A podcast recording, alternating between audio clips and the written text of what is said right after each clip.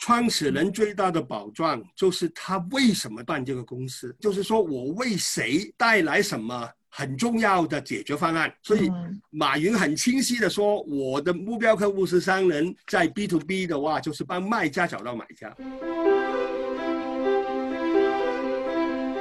杀人放火的工作就由我来做了，因为我是新人，所以我就跟马云取得了共识。我说 Jack，他们有很多人会打电话给你，你就干脆不听他们电话。当杀人放火的事都做好了之后呢，你就还可以说都是沙比的错，我接受。两千零一年一月十三号早上，就问了马云一句话：“我说 Jack，价值观这么厉害，有没有写下来？”他就问我，他说：“沙比应该怎么写下来？”然后我们花了七个小时的时间，结果就有九个价值观。我跟马云啊都是金庸迷，我们两个人都马上一看到九个，马上说独孤九剑。我们也投了几百家的企业啊，对于大部分的公司，它可能坚持的是自己，但并不能够去摆脱大环境的这样的一种做事的方式。当然，随着中国的创业环境越加的成熟，越来越正规化，这个是必然的。嗨，各位听众朋友们，大家好，欢迎收听本期的创业内幕，我是主持人丽丽。这是一档由 GGV 纪元资本发起的访谈节目。旨在为中国的听众提供更具专业视角的创业话题沙龙。我们深信，听故事是人类的古老本能，也将在每一期节目中尽可能的帮助嘉宾讲出他们最精彩的故事，讲出他们的创业内幕。亲爱的听众朋友，大家好，欢迎收听本期创业内幕，我是主持人 Lily。本期我们请到的嘉宾非常牛了，是阿里巴巴集团前 CEO 关明生，以及大家非常熟悉也很期待的 GGV 纪元资本的管理合伙人付继勋。好，二位嘉宾跟大家打个招呼吧。好，各位好，各位朋友们，大家好。好，Savio 应该是第三次上我们 GGV 的节目了哈。这个前两次上过我们疫情期间的特辑，又上过我们英文的播客，就 Evolving for the Next Billion。这一次呢，上我们这档节目，但是因为是一档中文的播客，所以要不要您再自我介绍一下自己？啊，我是 Savio，我过去呃是很传统的一个老经纪人，在 GE 呃医疗设备做了十七年，在一家那个英国的。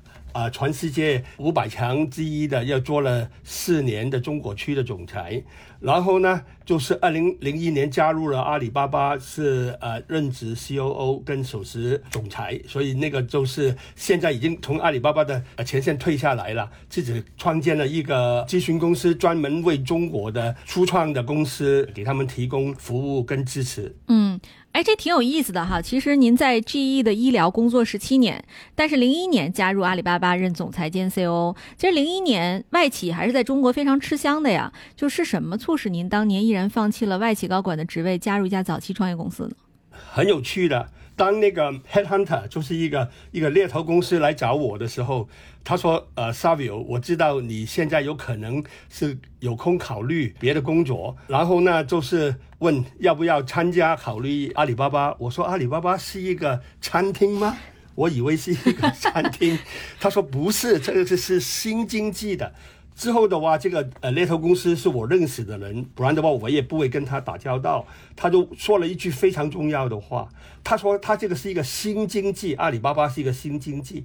所以我就问了他一个很重要的问题，我说我是一个老经济的人，有什么可以贡献给新经济呢？嗯，啊，所以这个是最重要的。然后他就马上就是说了，他说马云一直都在找一个 COO，他是从那个新经济里面去找。实在他需要的不是一个新经济的人，他需要的是一个老经济的人，因为，嗯，他找的新经纪人没有他新经济，嗯，但是他需要的不是新经济，他需要的是老经济怎么帮他，啊，把团队建好，把系统建好，怎么去把事情做好，所以就让我去考虑，说我说好吧，那我也去参加，去竞争这个 COO 的位置。所以后来我就打败了其他的五六个新经纪人，马云就请了我了。对，就是两千年初有什么新的经济模式呢？没有，就是新经济的概念。最重要的是当年有一个物联网，那怎么用物联网去帮助解决问题，肯定当时是一个空白。但是马云当年是最有 idea 的，就是他觉得用物联网来帮助商家去解决他们的问题，就是让天上没有难做的生意。这个是比别人更超前，可以说啊，其他的都是说我们是新经济，但是不大小的新经济做些什么事。所以阿里当年的话，就是很清晰的，马云就是说我们是让天上没有难做的生意，所以我们要用新经济来帮助商人。嗯，对，二零零一年的阿里是什么样的？二零零一年的时候，二零零一年我还记得，两千年吧。就十月呃一号国庆放假的时候，我到北京去面试。我跟马云、还有周蔡、还有吴总，我们三个欧见将来的一个欧，我们四个人一见如故。很快我们就融入了讨论。结果后来就是因为这个面试，马云就决定请了我。后来马云就跟我讲，他说我见了你三秒钟，我就决定请你。啊！我说三秒钟这么厉害，马云这么能看人，所以我就问他，你怎么决定三秒就看到请我呢？他说很简单，他说第一你很准时，我说准时是一个最基础的，他说新经纪人都不准时，他要呃面试的五六个新经纪的人都不准时，我就问他，他们晚了多长？他说有些是几个小时，最晚的那个呢晚了一整天。我说天哪，怎么可以晚一整天呢？他说是，主要是因为他们太看不起阿里巴巴了。另外一个呢，他说你进来的时候，他还记得我穿了一个大衣啊，我把大衣脱了，把它叠好，放在窗台上，非常端正的坐下来。他说你跟我是两个不同的人。我要是你的话，我就把大衣一丢，把围巾一丢到地上，我都坐下去的话，就在咬我的二郎腿了。你就不是，你是静轻微坐的这样子，所以他非常之清楚，他要的是一个跟他完全不一样的人。我觉得这个有有一个很大的一个影响的，所以他要我这个人去做他不擅长做的事。所以我参加阿里巴巴的话，第一年就是两千零一年第一个礼拜。我记得当时是两千零一年一月六号，我跟周两个人就坐呃飞机从香港到那个杭州，杭州还是老机场。那我们两个当然是坐经济舱，我已经很久很久没坐过经济舱了。但是那一次就跟周两个人就坐经济舱到杭州，还打了个的，去了一个招商宾馆。在一个抽水沟旁边，为什么选那个宾馆呢？因为那个宾馆那个抽水沟可以走到阿里巴巴当时在文山路上面的公司的总部，就只需要三分钟啊！所以当时我是不知道，后来我就在那个臭水沟旁边的那个招商宾馆呢住了两年。可想而知，当时我们的那个环境不是很好的，因为马云跟我说，他说我们还是很有钱的。我说有多少钱？他说有一千万，而且很强调美元。所以我说哇，一千万美元，当时在两千零一年是很多很多很多的钱。但是周就打断了我们呢。周说，Savio，我们的烧钱率也是很高的。他说 burn rate。我说周，我是从来没听过 burn rate 的，在记忆做了十几年，老是说赚多少赚多少，从来没说过烧多少烧多少。我所以我就问周，周什么叫做呃呃 burn rate？周就非常之有趣的，他说这个是非常优雅的说你不赚钱。所以我就我就问周，我说烧多少？他说每个月大概接近两百万。我就以为两百万人民币，一千万美元还有很多年可以烧嘛。周就很大心的一心断喝，他就说美元，哇，老天怪怪不得了，就是说五个月之后我们就没命了。所以当时实在上面是非常之严峻的一个事情。后来我就明白了啊，我上了贼船了。啊，然后我们就跟马云马上跟周，我们几个人就就开始讨论。我说这个东西不行的，几个月之后我们就没命了。所以我们第一件事需要我们把烧钱率降低。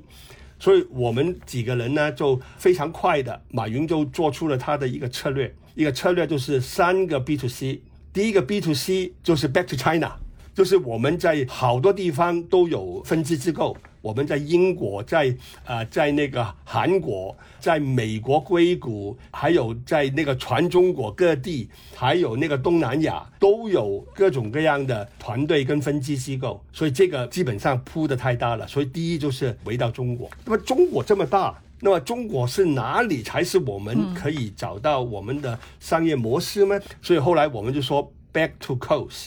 就是围到那个沿海，对吗？所以因为沿海他们比较发达，他们比较可能容易接受用物联网来帮助他们找生意的一个模式。最后的一个 B to C 是什么？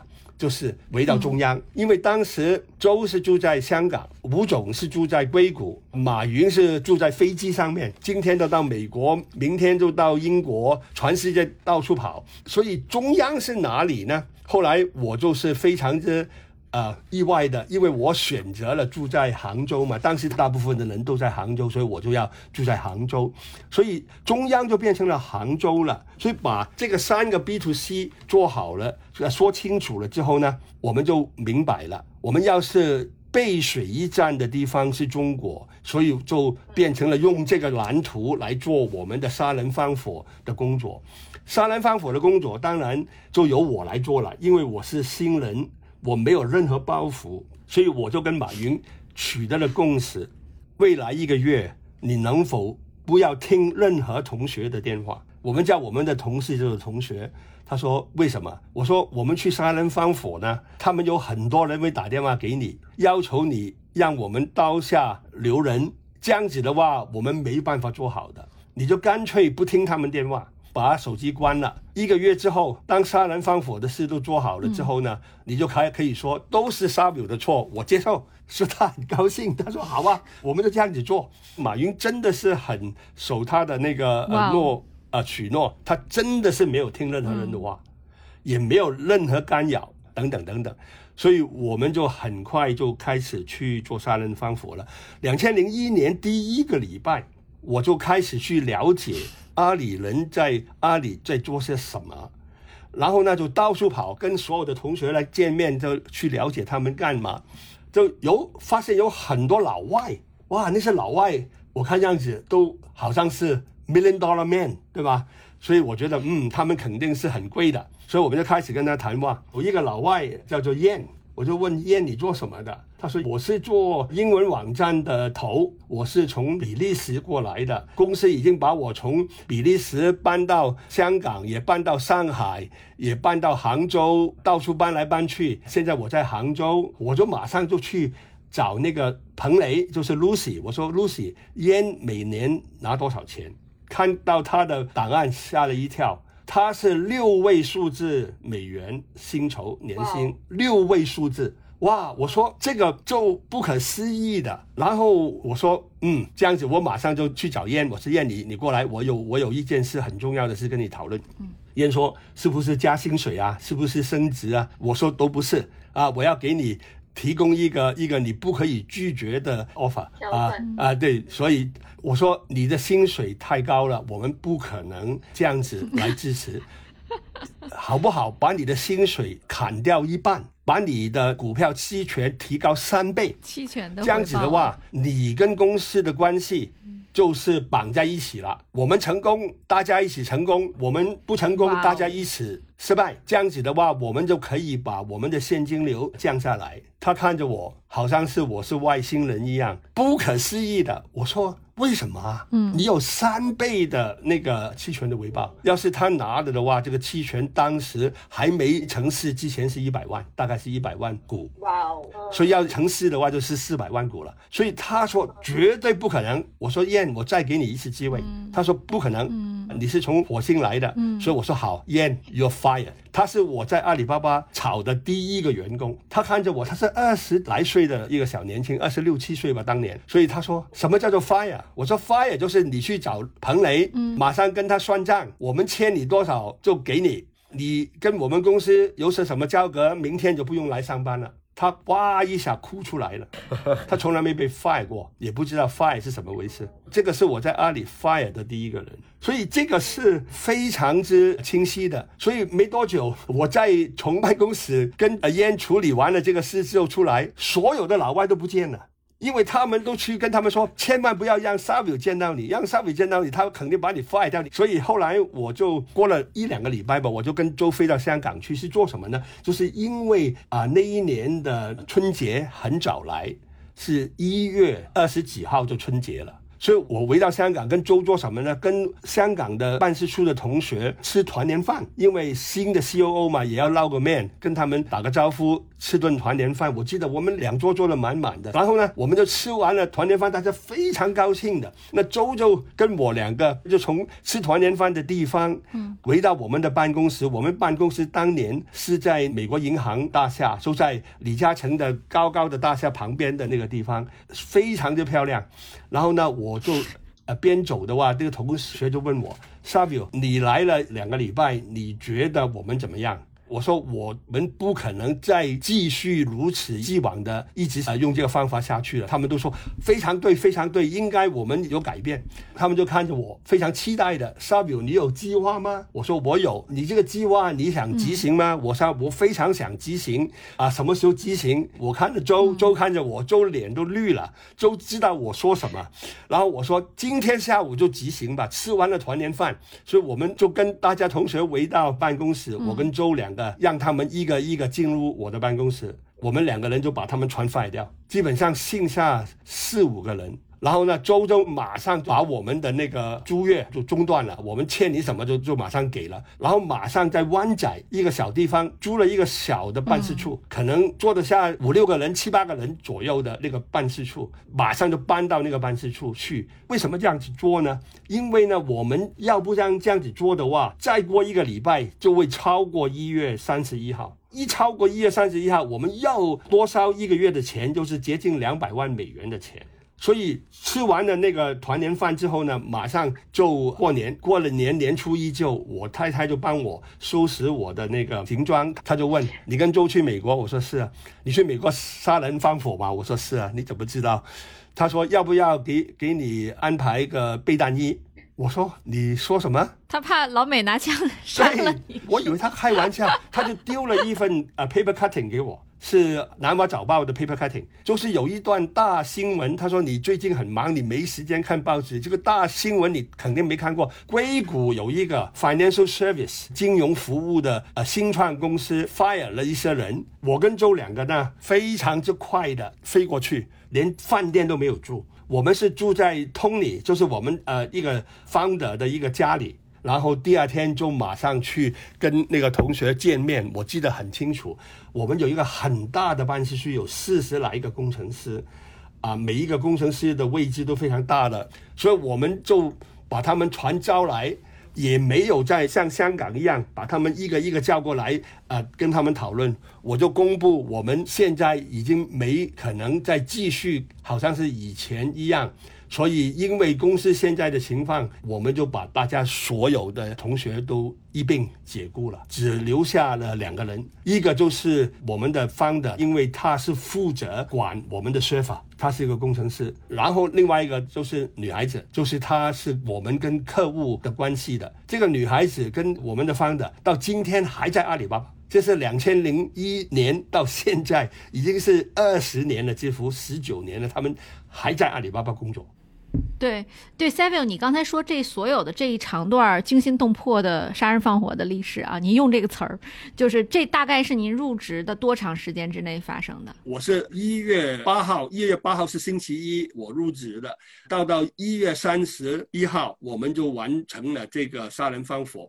我们把每个月几乎两百万美元的烧钱率降到每个月五十万，公司的人也有三百六十五个人。降到一百五十个人，除了之外呢，还有韩国有人，还有英国、欧洲有人，还有呢中国呢，就是呃沿海，所以除了沿海就是五省二市，二市是北京跟上海，五省就是浙江、江苏、广东、福建，还有山东省，五省都是沿海的省之外，所有其他的办事处全关掉，然后北京、上海的高层次的办事处全关掉，去了一些商住两用的那个办事处。哎，那个 Savio，我我这里问你一个问题啊，就是说从你入职到三十一号这段时间，你你杀了那么多人，放了那么多火，捣毁了那么多的办公室，为什么需要你来提醒，对吧？Jack 就是马云，还有就是 Joe 说这个是必要的。这个算盘其实，在你来之前五个月的这个 runway，应该说是大家都应该看在眼里，大家都明白的。但为什么这个策略是由你来提醒呢？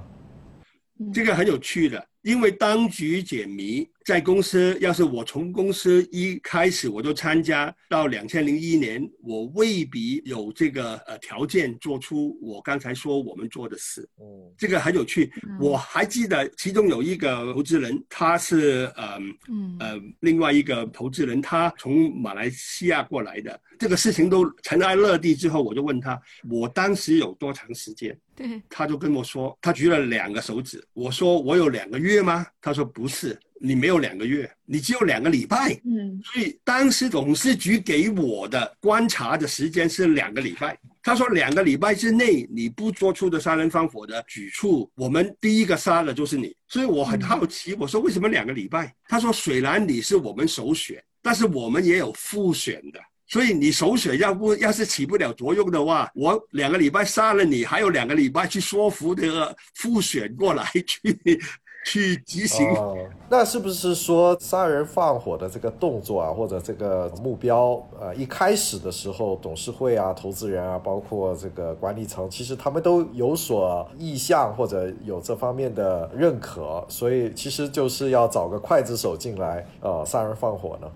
呃。一部分是这个，另外一部分是什么呢？就是说，当你天天在做的时候，你很难抽离去看我们应该怎么去赢。所以很多初创公司面对的困难就是他们天天在做。所以当创始人都已经把他自己变成了天天在做的，就是他是最能打的人，就变成了没人在想怎么去赢了。对，或许是什么才是赢？所以这个策略就是这样子，你没有人去想我们有什么策略。策略的定义，为我来讲是很简单的，就是如何去赢。嗯，但是我们太多的创业者。都有过去的经验，过去的经验要么就在大公司，要么就在啊外企，要么就在其他的，好像是阿里啊，或许是腾讯啊，或许是百度啊那些先驱者出来，他们都有他们的一套，所以他们都懂得怎么去打。但是很多时候他们缺乏的就是说，哎，我们在打，但是我们在赢吗？这两个东西是很难脱离的。所以这个也后来也很清晰的，就是马云。对阿里巴巴最大的影响就是他是很能抽离，他是非常之策略性的一个领袖，所以呢，他是我们的爸爸了，对吧？爸爸就是说明天会更好啊。妈妈是什么呢？妈妈是今天有饭吃，天天有饭吃。所以当时我还记得开头的时候，很多客户问我，他说：“沙表你来了，是不是？”你跟马云的分工是什么？你是总裁跟首席运营官，马云是董事长跟那个首席执行官，这些分别是什么？讲了半天搞不灵清。后来我就是说了，很简单的，在我们公司呢，马云就是阿里巴巴，我呢就是妈妈。所以我对阿里其中一部分的，我觉得值得骄傲的，就是我是帮助阿里培训了一大批的妈妈出来。所以这样子的话，我们就有马云非常清晰的把这个策略搞得很清楚，他很清楚什么是赢，管日常事务是吧？各司一头。哎，对，哎，季勋，您也是两千年到了中国，我记得您零一年已经投了百度哈，就当时的这个中国的互联网创业公司里，就是像引进这种顶级外企高管的公司多吗？这需要什么样的条件？呃，说实话很少。就是，其实当时两千年的时候火爆了一把，因为当时是互联网的一个高峰嘛，所以说大家其实还是冲这个流量啊，当时不叫流量，当时叫眼球，这样的话就是能够冲一把。那确实，当时的新浪、网易、搜狐也也找准了这样的一个红利，能够成功的上市。但是当那个 Savio 说，二零零一年的时候，这个市场已经变天了，这个红利已经没有了，投资人已经逐渐的恢复到理性甚至恐惧了。所以当时就是说，要能够有像马云，还有这个 Joe，呃，蔡崇信，然后还有 Savio 进来，能够引进高管，然后呢破釜沉舟。杀人放火，我觉得这个是应该不多见的啊，至少我在当时没有碰到过。对，因为这首先有两个事儿特别难啊。第一个是这个能找到这种外企高管愿意加入的，应该是不多。因为两千年初嘛，海归回来之后，大家的第一选择是外企。是的，就 GE 当时是炙手可热的选择啊。那如果能进这个 GE，能去这个 Microsoft，我肯定不会选阿里巴巴。所以这个里边它其实有一个双向的这个难点。第一点是要找到这个人，第二是在当时的中国啊，就创业环境里，创始人能够有胸襟。把他公司交给职业经理人的也不多，对吧？就是那个环境里，这个我很想知道。就是 Savio，你是一去了跟马云立刻就水乳交融的，就像你说爸爸和妈妈，我们在管理上就立刻就自然的形成了分工，还是说我们也经过一段时间的磨合和调整，是哪一种状态？呃，马云是非常之有魅力的一个人，所以呢，他很擅长于说明公司呃 mission，就是使命。就是让天上没有难做的生意，所以这个是非常之吸引的。他就是基本上说了，我们用物联网来帮助商人去改变他们的世界，解决他们的问题。所以这个嗯问题非常大，对吧？所以能做的话，通常都是非常好的，而且是他也有非常之清晰的一个我们叫做 contrarian 一个心态，凡事都是从反方向去想的。我也在他啊这方面在他身上学了不少。所以我当时我有很多朋友都说，Samuel 你是疯了，你去参加阿里巴巴。你看没多久，他烧完了钱怎么办？对吗？但是当时能推使我参加的其中一个就是我问的这个问题：我能给他带出什么贡献？当时这个答案就很清晰的。所以这个我觉得是一个。另外一个就是说，真的是有很多事情可以做。所以杀人放火。只是头三个月，后面的话，那怎么去找出商业模式呢？基本上没商业模式，对吧？当时都在碰，有好几个不同的一些尝试。我们有叫做 issue，issue 是什么？就是帮助别人盖一个好像是阿里巴巴这么复杂的。一个网站啊，所以这个肯定不是做物联网的，肯定是帮人做，好像是有点像那个 IT 公司 Oracle 啊这种，所以这个是一个。另外一个呢，就是在网上去做推广，所以这个是呃很网站的。第三个呢叫做 Web Hosting 啊，帮人把他们的那个呃把小商人的网址记在我们个平台上面。第四个呢就是我们还在搞，但是就是想办法帮助中小企出口。当时我们是没有一个非常清晰的，我们哪一个是我们的杀手锏？但是有一件事是非常之有趣的，就是三个月我们杀人放火之后呢，我们就把烧钱率降低到低于五十万美元一个月。但是我们的钱也用了一笔出去，因为给他们分手费啊等等等等啊那个东西，我们就剩下九百万美元。所以我们实际上面是买了一个十八个月的 runway。去想办法找到一个商业模式。我还记得，我就是二月份，我是第一个董事会。我们当年是每个月开一个董事会，更像是股东大会的。我在董事会上面，我跟周周给大家报告，我们做了这些工作。现在呢，已经是一千万变成了九百万了，但是呢，我们的烧钱率呢降低到五十万，所以我们有十八个月可以找到一个出路。大家都很高兴，然后但是股东很高兴，没到两分钟，他们就说 s a v i o 那么我们什么时候赚钱？我基本上无言了。对，所以开完了这个会之后呢，很奇怪的，我跟周跟呃 Jack，我们三个人就在我们一个很小的办公室开了一个非常有趣的会。我们当时是天气很冷，我们都没有开暖气，因为为省钱，所以我跟周跟 Jack，我们三个人呢是穿着外衣。摇着围巾站在那边，边跳边动去开会的。我们开会的问一个很重要的问题，这个问题就是说，我们应该不应该行贿？所以我们三个人就在那个小的一个办事处，在那边去跳啊跳啊，就去取暖来问这个问题。那马云呢，就既不电子又不商务。我是基于十七年的基本上都已经算是一个老老员工了。所以 GE 的所有的防贪的那一套都是非常之清晰的，都执行的很呃雷厉风行的。周是耶鲁大学的法学博士，当然对这个是东西美国的 FCPA Foreign Corrupt Practice Act 都非常之清晰的，海外反贪的那些法律都很清晰的。最后到了下午，我还记得马云就问了一个最重要的问题，他说：“Savio，要是我们行贿，要是出了事。”谁坐牢？嗯，我跟周非常高兴，我们两个都指着他，你坐牢。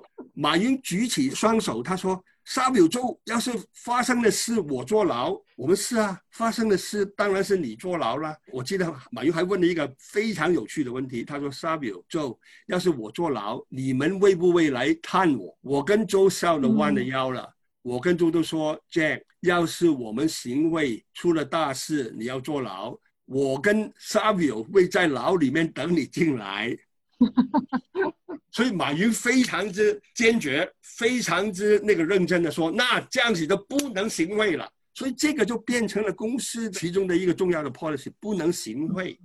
不行贿的话，就是要去执行的，执行那个责任就落在我身上了。所以我们去卖那些 e-solution，基本上都是两三百万人民币一个项目的，都要行贿。那些 sales 都回来说，Savio，这一个是选择，就是说那一个客户要百分之十五的行贿，那个客户要百分之十，最低行贿的人要百分之五，你挑哪一个？我说都不能行贿，那不行贿的话就没生意了。我说没生意就没生意，所以他们继续去搞，结果搞了半天，回来基本上船都被轰出去。就没生意了，所以后来我们就退出了这个生意，我们就把一输入损关掉，然后呢，就我们就去其他的人都去卖什么呢？就去卖网上广告。网上广告呢，好像是好一点，但是后来他们年轻人就问那些 marketing 的总监，我们的客户都很厉害，都说啊，哇，你们要求是四十万一年的广告费，非常好，那就这么办吧，就给你吧，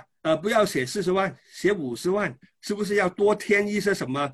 呃，页数啊，多增加一些什么 feature 啊，等等等等。他说不用，就是你把单子给公司是五十万，然后呢，你反正你都四十万，你就你就满意了吗？你就把腾出来的十万给我。嗯。问我做不做？我说不做。嗯。所以我们的销售的人搞啊搞啊，搞了半天，当时是。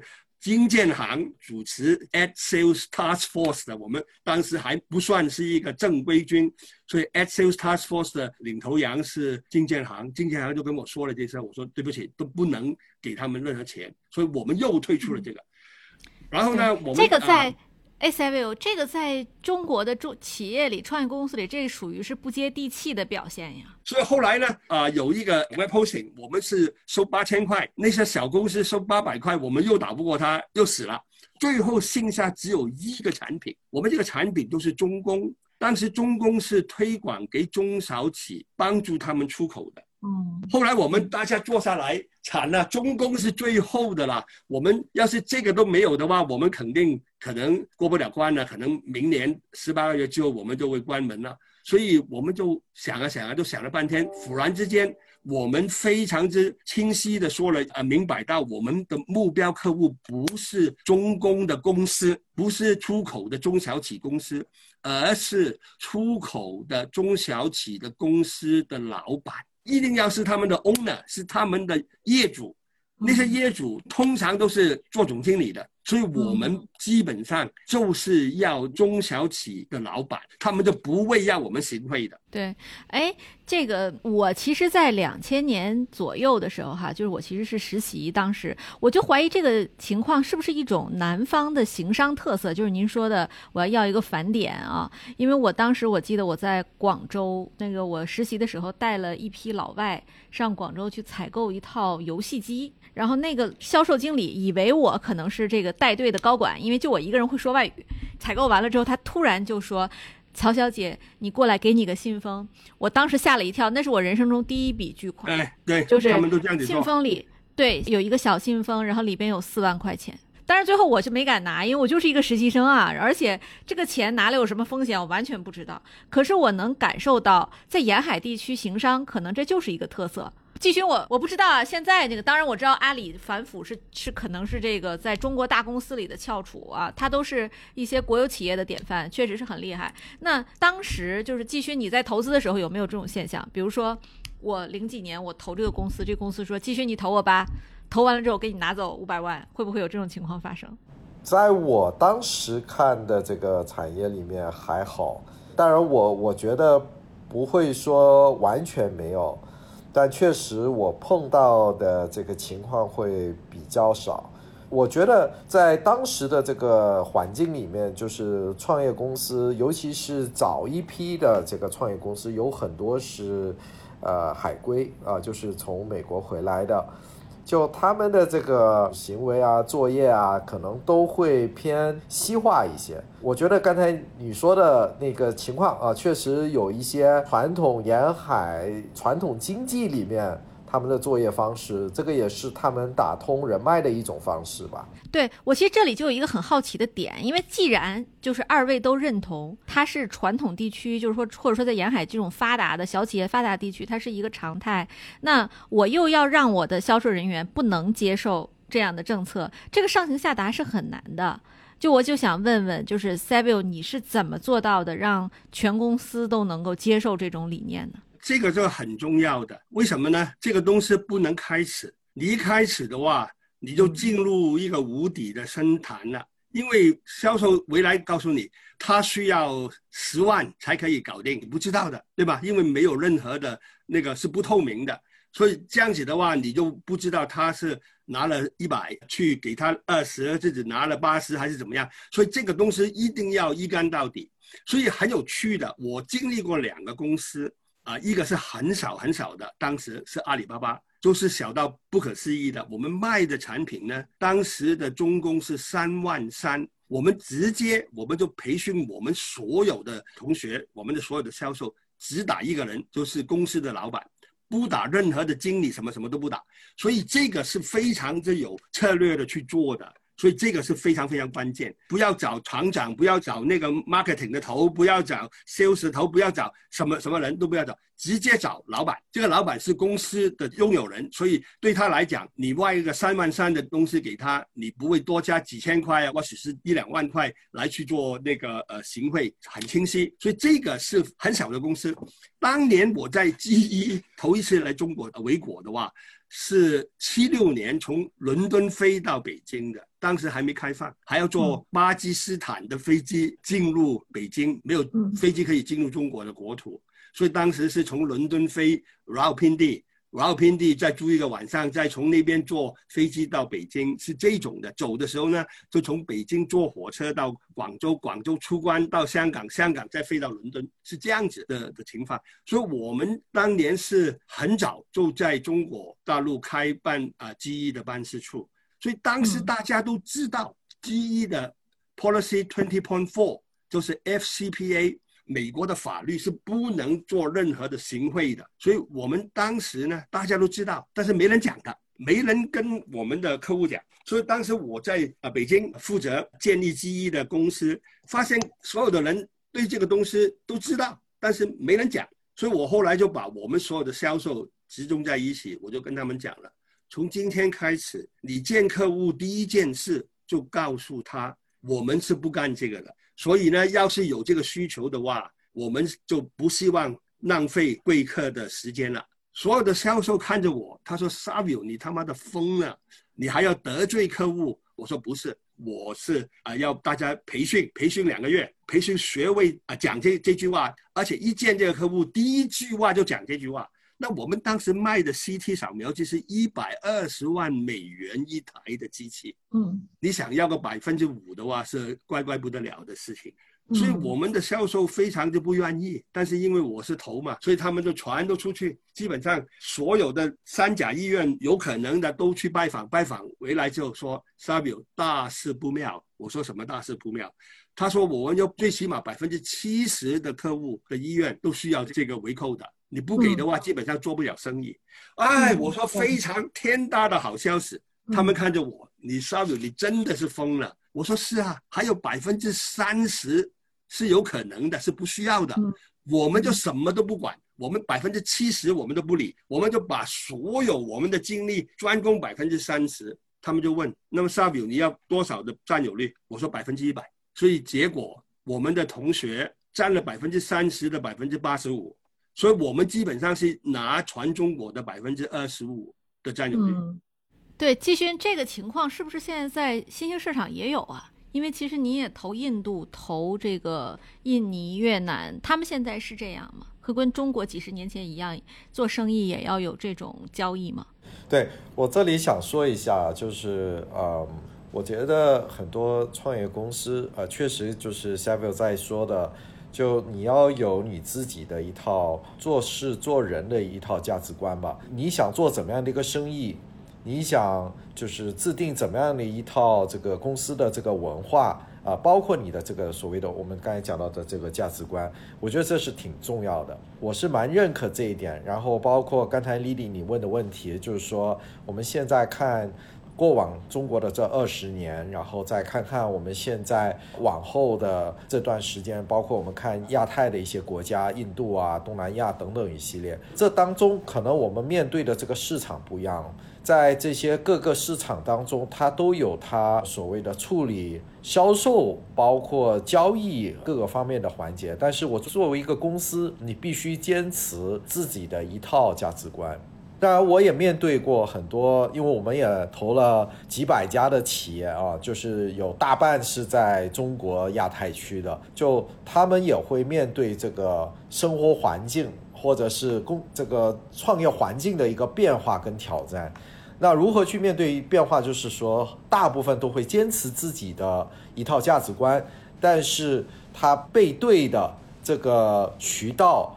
还有就是客户，他可能不能够完全去控制下游，或者就是刚才 Savio 举的这个例子啊，我觉得这个还是挺难得的。对于大部分的公司，他可能坚持的是自己，但他很难去影响到他的渠道，或者甚至他的合作伙伴，他只能够在这条线上画一条线，坚持做好自己，但并不能够去摆脱大环境的这样的一种做事的方式。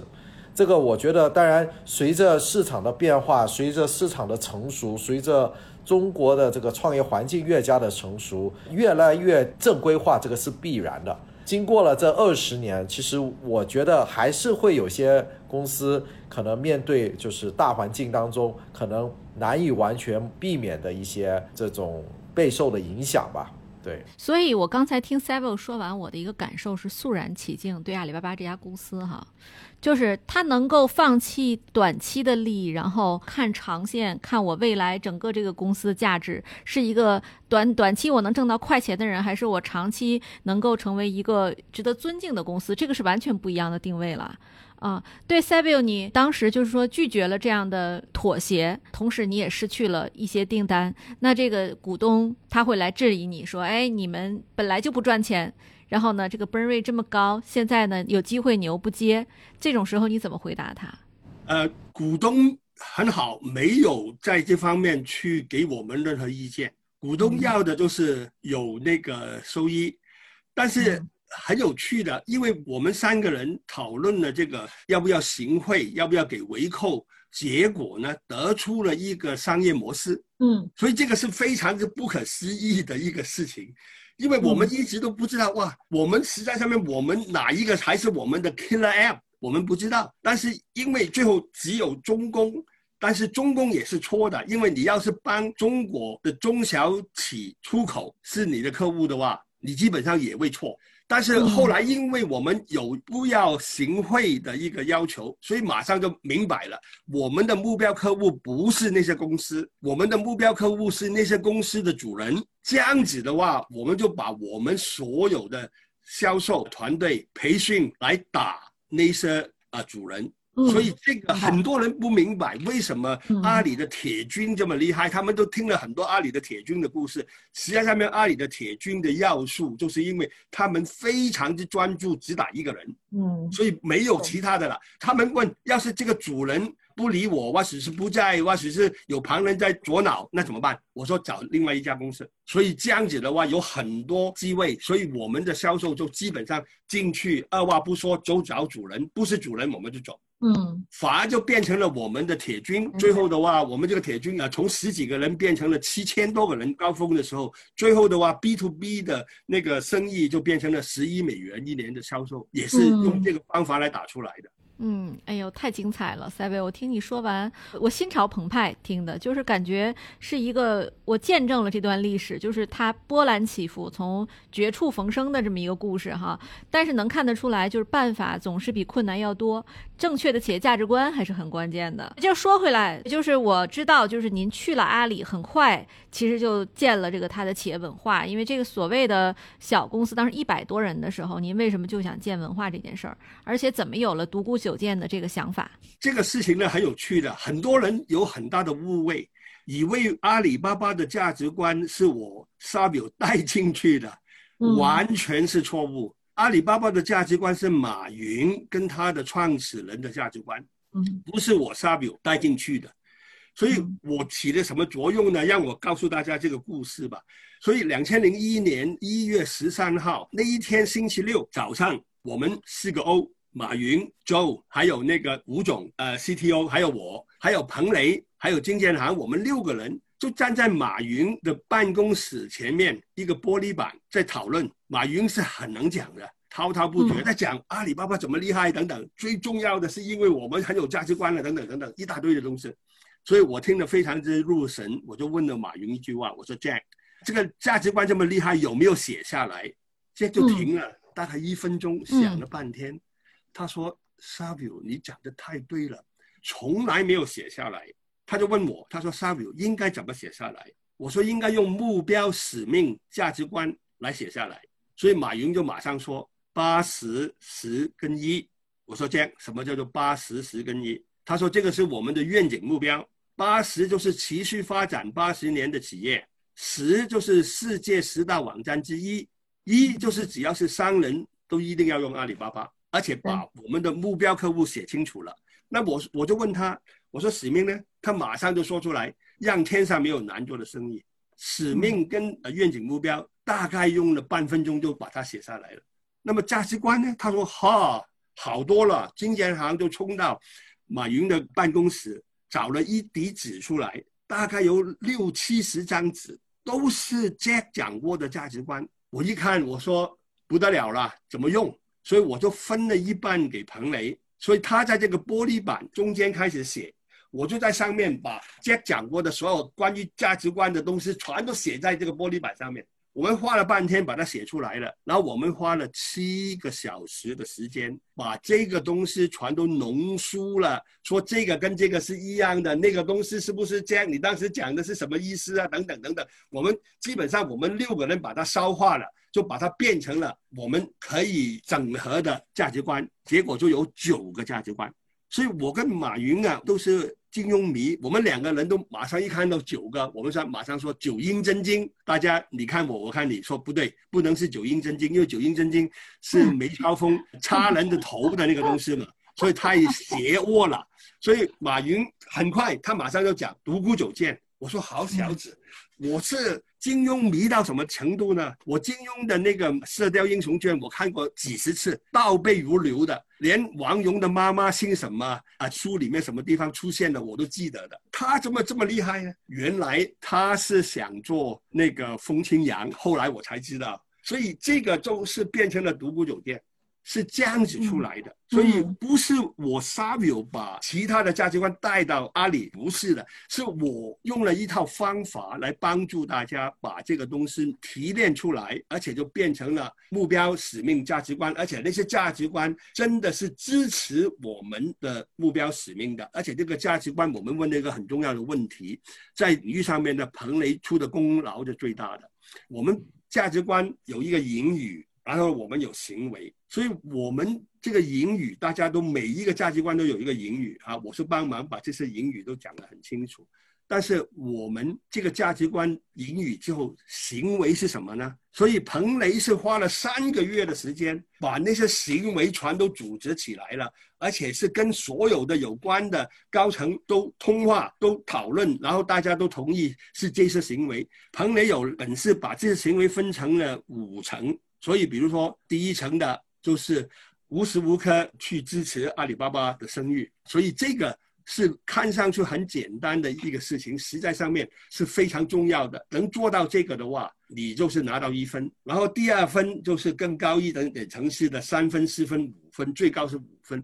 所以有九个价值观的话，每一个价值观都有五个水平的行为。有了这个东西，才可以去做价值观。最重要的就是要考核。所以我不是把这些价值观带来阿里的，我是帮助他把它梳理的，把它系统化。比如说，我们质量的定义是什么？质量的定义是有两个，一个定义就是客户满意，第二个定义是什么？就是今天最高的表现是明天最低的要求。所以这个是非常口语化的，这一句话就是唯一所有独孤九剑里面所有的东西都是马云的，只有这一句话是我悄悄的从外面带进来的。嗯，就是帮助他比较完善的传师什么叫做质量，所以质量的第一个定义就是客户第一，第二个定义才是今天最高的表现，是明天最低的要求。我现在非常之骄傲的，因为呢，我们最近的新六件就是口语化了，就是客户第一，员工第二，投资者第三。然后呢，就是因为信任，所以简单。唯一不变的就是变化。今天最高的表现是明天最低的要求。此时此刻，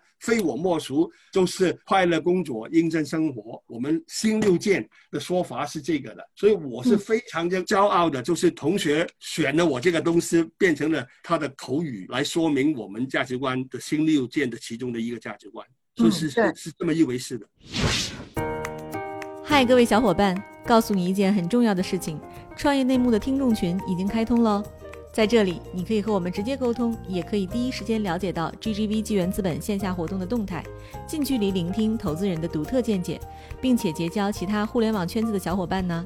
入群你只需要添加微信公众号 cynmxzs。我再重复一遍，C Y N M X Z S，也就是创业内幕小助手的拼音首字母，并在好友请求中标注“创业内幕”。接下来，小助手会帮助你完成入群操作。我们期待你的加入。我第一次听这个故事，特别让人激动，就是。很少听到有人这么完整的讲出这个阿里早期的故事哈。对，就从您的角度来看，就是企业文化这个事情，其实还是创始人的文化。也就是如果说创始人本身没有想清楚的时候，职业经理人是很难帮忙的。我可以这么理解吗？是，绝对是。创始人最大的保障就是他为什么办这个公司？嗯，很多创始人就是忽略了这个东西，实在上面他心中是有数的。这个东西是什么呢？就是可以用一句话说清楚的，就是这个企业的使命。使命呢？要是创始人的使命是我想做个有钱人，这个只是他的使命，他的目标客户就是他自己。所以这个对大家没太大的影响，是不太呃有价值的。但是创始人的使命就是说我为谁带来什么很重要的解决方案，或者是价值主张，这个就很值钱了。所以马云很清晰的说，我的目标客户是商人，我为他带来什么让天上没有难做的生意。然后大家问怎么去给他提供物联网啊？我们所以就是在 B to B 的话，就是帮卖家找到买家，非常清晰的。